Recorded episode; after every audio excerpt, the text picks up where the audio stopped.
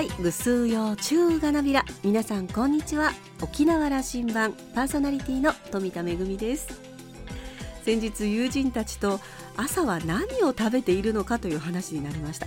大きく分けるとパンかご飯かということになりますが友人の一人がですねいや朝は餅を食べることに決めているという話をしてちょっとびっくりしたんですが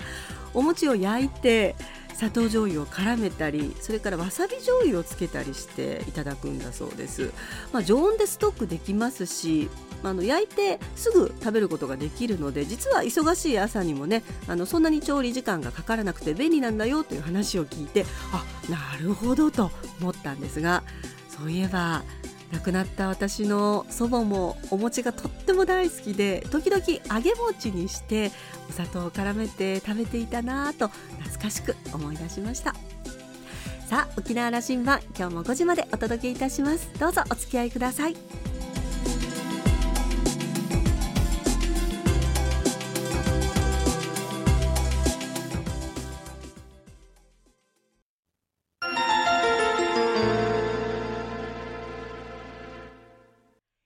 那覇空港の2本の滑走路が一望できるレキオスラウンジ。今週は映画プロデューサーの神山茂さんをお迎えしました。おしゃべりのお相手はラウンジ常連客で沖縄大学の島田克也さんです。神山さんは1970年生まれ沖縄市旧小座市のご出身です。紆余曲折な学生時代を過ごし音楽や映画の影響を受けながら青春時代を過ごしました。18歳で上京。東京で夜遊びを覚え23歳で沖縄に戻るとサラリーマンを経てコザでバーをオープンしました。2014年から街がラウンジだをコンセプトに空き店舗をリノベーションしトリップショットホテルズコザをスタート。現在は10室を運営しています。さらにこのホテルを舞台に映画を制作しました。コザの仕掛け人の声はいつも楽しそうに弾んでいます。それではお二人のおしゃべりをどうぞ。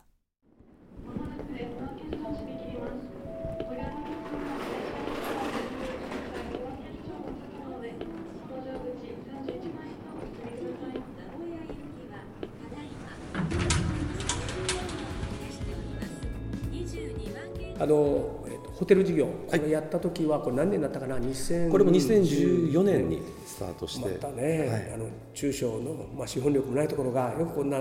展開始めてよなと僕はちょっと心配でしたよ、まあ、応援はするけど心配だって、はい、どんな事業になってるのか。あれはですねこのパークアベニュー、まあ、僕らがある、まあ、カフェも運営しながら事務所もあるパークアベニューの2階店舗はもう価値がないんじゃないかと。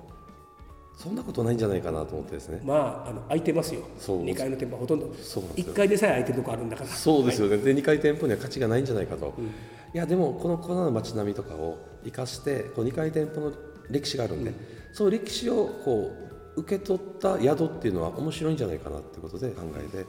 てで投資ももう前の店舗の内装をあまり変えないでリノベーションしようというでだから内装工事も、まあ、実際あまりかけずに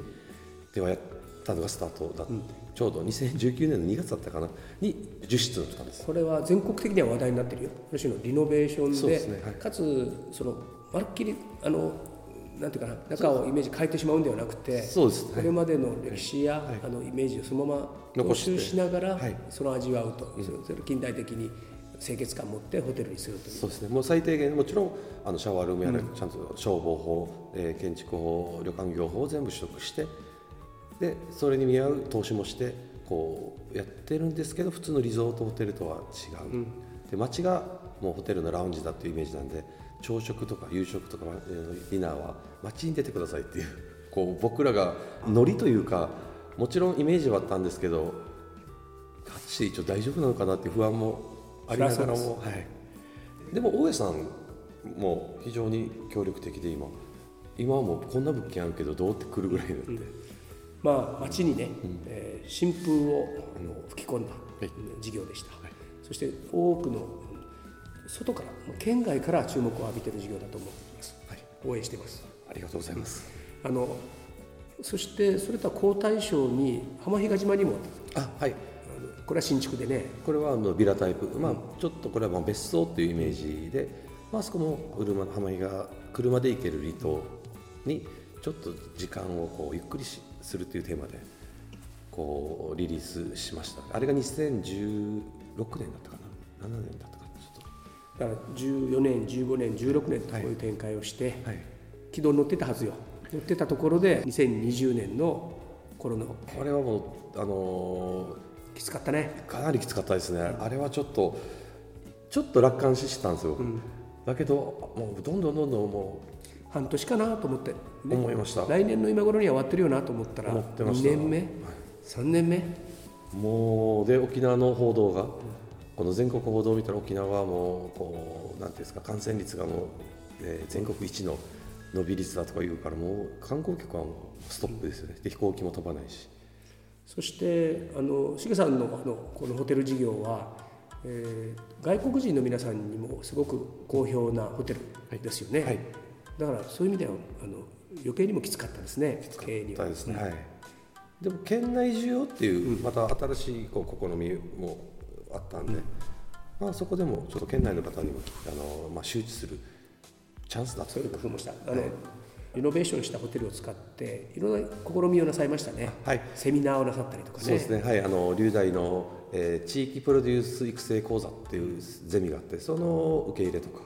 あとはあの県内の、えっと、作家さん、うん、クリエイターの人たちを招集してこの実質を開放してこの人たちのギャラリー兼、まあ、ポップアップストアっていうのでこのイベントやったりとかあと配信やったりとか、うん、あの僕の学生たちも泊まりに行ったりしました、はい、はい。よく持ちこたえましたね。本当ですよね。よく持ちました。だから一時期はもう手放そうかっていう、うん、あのもちろんあの話も出たことあったんですけど、うん、いや今踏ん張り時だろうと。ということでであと大家さんの協力も一応実はあってですね、うん、じゃあこの間はじゃあ家賃を止めますとか言ってくれる大家さんもいてこれはもうみんなに助けてもらいましたね。しげさんたちの人徳もありだね。いやこう言っていただければ嬉しいです。これからは今年はもう一回あのギアを入れ替えて、はい。えー、先に進めましょう、はい、どんな展望を今年想像してますか？今年はですね、うん、まずあの、まあ、ホテルも個性的なホテルができるできた。でそのホテルを題材にした実は映画も制作して、う。ん、これが今県内で、まあ、今沖縄県だけなんですけどこれがまあ制作して一応沖縄県だけで一応上映開始してる。でそれを順次全国展開できればなと、うん、でしかもこの、まあ、映画は、まあ、フィクションなんですけど映画のタイトルが「テンルームス」っていうタイトルで僕らのホテルもそのホテルに泊まりに来る人たちの物語なんですね。だから完全にホテルのプロモーション映画なのかもしれないですけど。これ映画が当たったりしたら大変なことになりますな。これを夢見てやったんですけどやっぱり映画業界は。いろんな壁があるのね。いいんです、はい、口コミでいきましょう。あ,、はい、あのああいう業界のしがらみをどう突破できるかは、ね、多分こういう番組で一人一人のリスナーの皆さんが協力してくれるとか伝えてくれることだろうと思いますで封切りしたのはいつです？えっと封切りしたのが2022年の11月。11月かで今はコザのシャッタードーナツだけでやってるんですね、はい、そうですその前まではあのスターシアターズ系列で、うん。うん、えー、2か月半上映してもらいました。話題になってくればまた展開見る機会が出てくるわけでしょ？はい、はい、えー、っとどんな映画ですか？加藤雅也さんのがしげさんとのことを、うん、すごく褒めてたらしいそうなんです。もうこれがもう嬉しくて、うん、あの俳優はねいや嬉しかったですね。この雅也さん加藤雅也さんとの出会いは、えっと、僕ら映画が今回これで6本目なんですけど、うん、初めて映画作ったのが2018年の時に雅也さんが、まあ、監督のつてで出てもらってでせっかく加藤雅也さんが沖縄に来ていらっしゃるんだったら、この僕らのホテル止めて止めたいと。横島な気持ちはありました泊まってくれるかな。そうそうで泊まったらこのホテル、面白いと。言ってくれた。君たちの取り組みは非常に面白いとでこのホテルを題材にした映画もありなんじゃないかってこの企画案を提案してくれてでそれを本当に実現化できたっていう。で雅也さんも本当に実現するとは思わなかったらしくて 大したもんだなって言ってくれて、うん、で出演してくれたね、はい、映画のタイトルはい「テンルームス」まさにまさに。まさにそう。で主演。主演がです。これが4つの,、あのエピソードに分かれていまして、でそのエピソードのエピソード4の主役が加藤雅也さん。でこの4つのエピソードも、まあ、ちょっと小座のあるあるっぽい沖縄あるあるっぽいちょっとなんていうかカテゴリーに分けてると非常に見やすい内容になっているのかなと思ってます。この映画への思いは、はい、あの重さん並々ならぬものがありますよね。自分の身を削ってでもやりたい気持ちでいるでしょそうなんですよ。このずっと映画のこと考えてる。そうですね。だからあのこれは親父の影響なのかもしれないですけど昔のあの親子のコミュニケーションっていうのが僕ら映画だったような気がして。映画を見に連れてってくれた連れてったりとかあとはこのゴールデン遊劇場とか。要するにテレビで映画が放映されるようになってそれをこう議論するじゃないけどこの映画はここがいいんだよとか。でこのなんてセリフ真似したりとかっていうのでコミュニケーションを取ってたなと思って。だから映画が非常に好きになったしであとはレンタルビデオ屋さんで僕アルバイトしてた時期があって多分その時に何千本ってもう映画見てですねこれでハマってしまったっていうか禁断の扉を開けてしまったなるほど。だから映画ってなんかこう旅に行ったつもりにもなるし宇宙にでも行けるし未来にも過去にも行けるっていうポジティブな、うん、で時にはもうありえないホラーの世界にも行けるしっていうこの何ていうんですかねこれが面白いなと思って時にはドキュメンタリーを見て過去の偉人たちのこの足跡をこう体験できたりとかと好きです。ちょっと現実的な話をしてごめんなさいね。あの「テンルームス」という映画は、はい、うん昨年風切りして、はい、まさに完成した映画、はい、えっと、前編が110分。110分。立派な映画、それはあのその制作する資金はどうやって工面したんですか、これはですね、まあ、これはコロナ禍をまあ利用したっていうわけではなく、じゃないですけどこの文化庁が芸術が止まってしまうと。でそれに対して支援をしますと。映画を作ってちゃんと作ってちゃんと上映するでそのプレゼンをして通ったらあの補助しますっていうのでそれにちゃんと採択されまして、うん、でもそれだけでは足りなくてあのクラウドファンディングをしてまたこのみんなに応援してもらってっていうことで多くの人から集めた資金と、はい、国から補助してもらった資金とで、はい、総額で言えば、まあ、約1000万ぐらいですね。立派なものですね、はい、これはもう。これねあの何も吹っ切りして大体10年がかりでヒットしていくという映画もありますから。あそう。で僕もそれをはい、目指していいしで加藤雅也さんもおっしゃったんですけど、うん、これをすぐ東京に持ってってヒットさせようっていう夢を持つなと。甘くないと。まず沖縄でこう話題にしてほしいと。で県民に愛されるというか県民が応援する映画が絶対広がっていくからと。で海外にも広がっていくから心配するなって 加藤雅也大俳優にそんなこと言われた？言われました。あの人はね確かあの横浜国大を出てねそうです。地域づくりとか町づくりとか教育とかそういうことにもすごく造形深くてそうなんですよ、そんな議論なさったでしょ？はい、であとはもう育成と、あとこのやっぱり業界がどんどん変わっていかないといけないっていう。だから非常にあの期待もしてもらってるし知った激励もいただくし、うん、すごいな。でも正也さんはすごくこのコロナ禍の時も沖縄心配してくれて、うん、こう報道が過熱してる時には僕にも電話かかってきて「うん、大丈夫か?」と「今東京での報道がすごいことになってるけど」って言ったら「いや大丈夫です」と。痛いですけどなって全然大丈夫ですよね。大丈夫特に小座の町はね。大丈夫です。コロナぐらいでね。そう。そうなんですだからこれ言ったら怒られるかもしれないですけどあの、えー、インバウンド、うん、インバウンドがなくなってこう大変だって言われている時期も小座はインバウンド需要がもうそもそもそんなにあの裸なかったんで、うん、だからそれも、まあ、乗り越えたっていうよりも気にならなかったというか、ね、僕はねこのテーマで言うと僕逆の言い方を今していてね、はい。うん、インバウンドっていう言葉があるけども、はい、そもそも特に小座を中心にして中部のエリアでは、はい。インバウンドなんか来るも来ないももともといるんだよ。まあそうですよね。5万人もいるいるはずなんだよ。確かに。その人たちにちゃんとこうあのコンコンってあのお金使ってという話をしてないんじゃないの？沖縄社会。それはあると思います、うん、だから僕らはこんこれもあの今後ホテルの、うん、あれはもうちゃんとノックをしようと思ってます、うん、ここに。ね、はい、あの小座の町僕らの先輩たちはこれが上手だったわけだよな。そうなんですよね。ちゃんとこれで使わせたんだよ。でそれで文化まで構築しちゃいましたかね。この異国情緒あふれる小座のディープな小座っていうのはそこから来てると思うんですね。だからこの先輩方すごいですよ。だからインバウンドっていう言葉をちょちゃんと概念変えよう。変えましたも ともと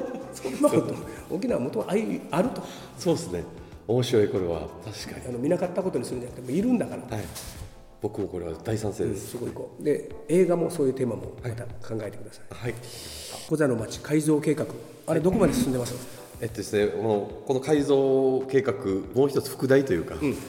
う勝手になんですけどパークアビニューニューヨーク化計画っていう、ね、そういうふうに進化したんだなというふうに僕には見えるけども、はい、ニューヨーク化計画、はい、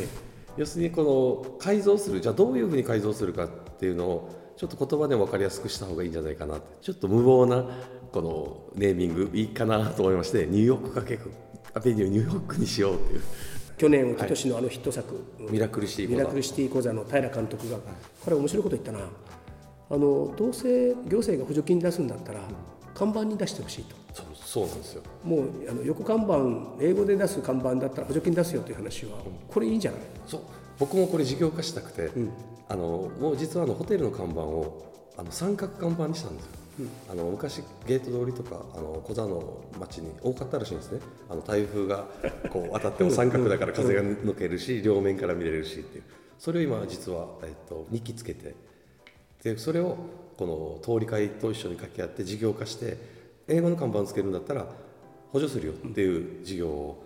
虎視眈々とちょっと進めたいなと思ってますこれ。みんながあの日本語の看板を描いてる人も英語も作ってという話は行政も応援するよとこれまちづくりとして全体のコンセプトとしてそうしていこうという方向が出てきたらやってもいいよね、はい、やりたいですね。あとは緑化計画も、うん、あの合わせて。緑も,、はい、緑も絶対ないとやっぱり寂しいというか古いコンクリートだけがあっても絵にならないなと思って一応あのニューヨークにはセントラルパークという広大な緑があってありますよね。それはコザだったらどうかな。子どもの国と中央公園と。中央あ八重島とか、うん、もう可能性ちゃんとあるのでそういう全体のグランドデザインを描いてやっていける、と思いますそうですね。ちょっと行政に強い人がいればいいかなって、うん、仲間で作ってください、えー、しげさんから最後に一言言って終わりにします。えー、っとですね今僕はあの1970年生まれボードっ子って勝手に読んでるんですけど講座先輩たちがこう築き上げたあの文化を自分たちも吸収してさらに下につなげていくっていうのが僕のミッションなのかなと思ってますんで講座を温かく見守ってください。よろしくお願いします。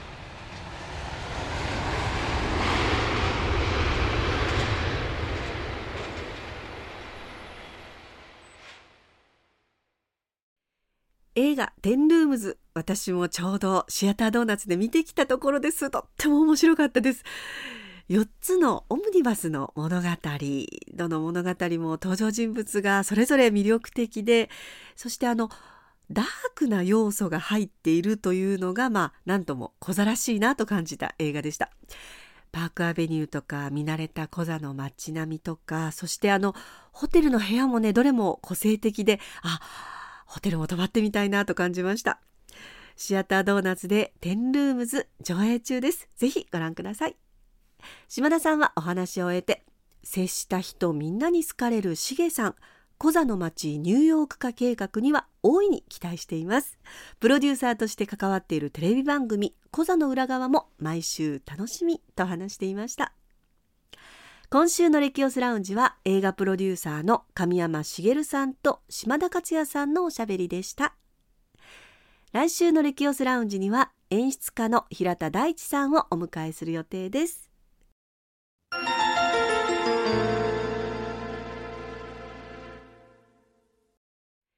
めぐみのあしゃぎだよりのコーナーです。今日は組踊り公演のご案内です。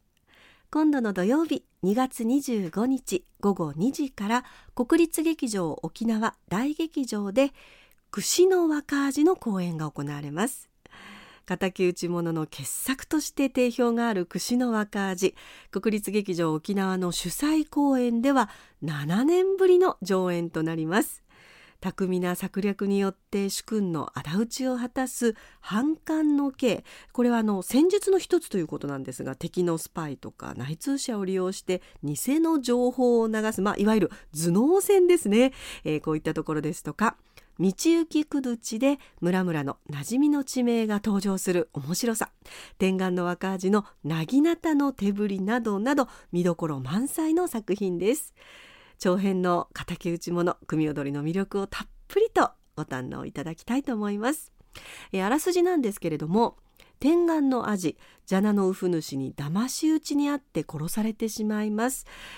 維持となった子供たちも逃げ延びる途中でジャナの進化であるトモリウフ主に捕らえられてしまいますそれを知った天眼の分家である串の若味が他の進化らと共に2人の救出に成功します串の若味は一計を案じてトモリウフ主に偽りの情報を流して逃がして敵方同士を仲違いさせることに成功してついには罠とも知らずに串のグスクに攻め入ったザナのウフ主らを捕らえて守備よく主君の仇討ちを果たすという物語です。チケットは一般3500円。国立劇場沖縄大劇場で字幕表示もありますので安心してご覧いただけると思います。今度の土曜日2月25日午後2時から国立劇場沖縄大劇場で組踊り公演串の若味が行われます。ぜひお出かけください。めぐみのあしゃぎだよりのコーナーでした。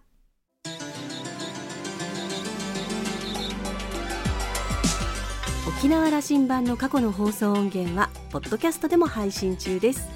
さらに Spotify、Amazon Music、Google ポッドキャストにも連動していますのでお好きなサブスクリプションサービスでお楽しみいただけます。各サイトで沖縄羅針盤と検索してください。沖縄羅針盤今週も最後までお付き合いいただきまして一平二平デービルそろそろお別れのお時間です。パーソナリティは富田恵でした。それではまた来週。